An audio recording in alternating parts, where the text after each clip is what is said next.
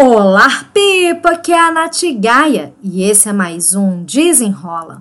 O tema de hoje: Como manter o equilíbrio no meio dos desafios. Recebi essa sugestão de tema outro dia lá no Instagram. Vou aproveitar e agradecer que quem fez essa sugestão foi a Romy Caldeira. Muito obrigada pela sua contribuição. Vamos lá então. Para falar sobre equilíbrio no meio dos desafios, eu resolvi levar, levantar alguns pontos. Primeiro ponto, a vida ela não é perfeita. Então, todo mundo, né, eu, você que está aí me ouvindo, a gente fica à mercê de todos os desafios, de todos os altos e baixos, de todas as falhas, de todas as imperfeições, e a gente precisa aceitar que é isso aí. Eu lembro de um professor de filosofia que eu tive na faculdade, que ele falava que para a gente ser feliz é preciso aceitar a nossa realidade. E a realidade é que a vida acontece. Esse é o primeiro ponto. A vida acontece, então não tem como a gente esperar que a gente não vai enfrentar desafios, porque eles fazem parte do que é a vida. O segundo ponto é que o equilíbrio ele não é estático, não é uma linha reta. É, você já viu alguém fazendo malabares com bolinha?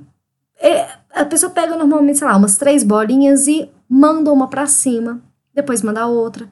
Só que enquanto uma tá em cima, outra tá embaixo. Só que logo ela sobe e assim vai acontecendo o movimento para que elas não caiam. E na verdade, elas podem até cair.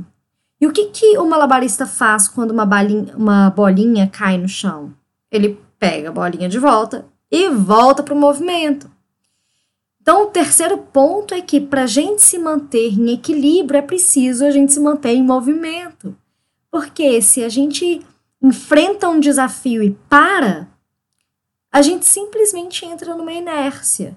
E a inércia não faz parte do equilíbrio, não é na inércia que a gente vai conseguir equilibrar a nossa vida, porque a inércia é ficar parado.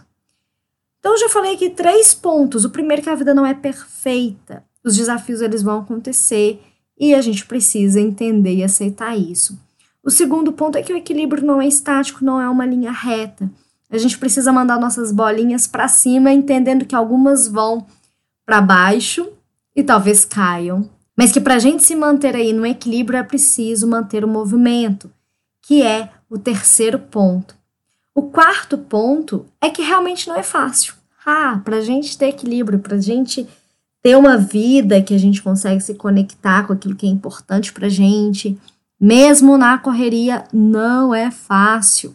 Então, por isso que a gente tem que ter muito claro no nosso coração o que, que é realmente importante para a gente, porque sim, nós vamos ter que escolher em alguns momentos da nossa vida qual bolinha que vai cair e qual bolinha a gente vai continuar com ela no ar.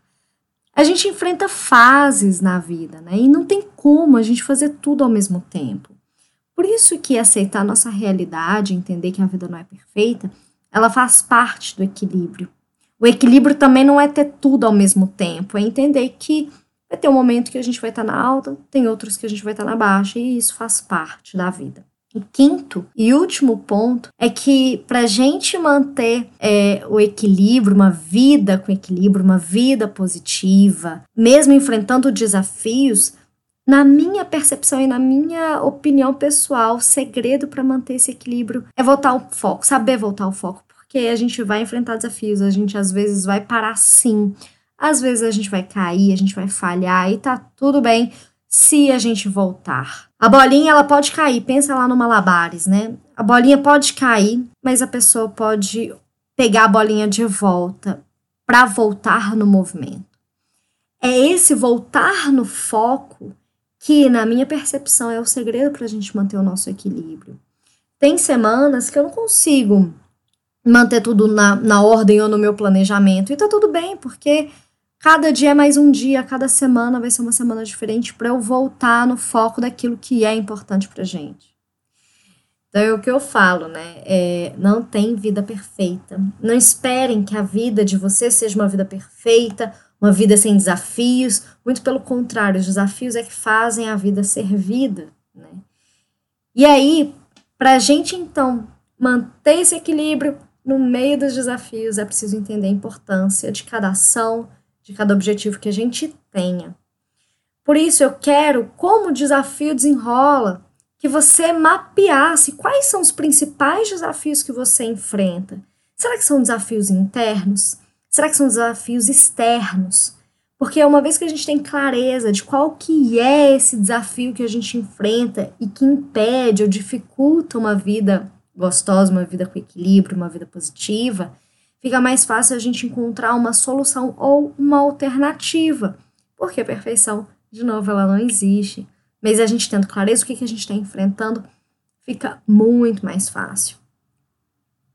Quando eu imagino uma rotina ideal para mim, né, eu procuro colocar nela tudo aquilo que faz sentido.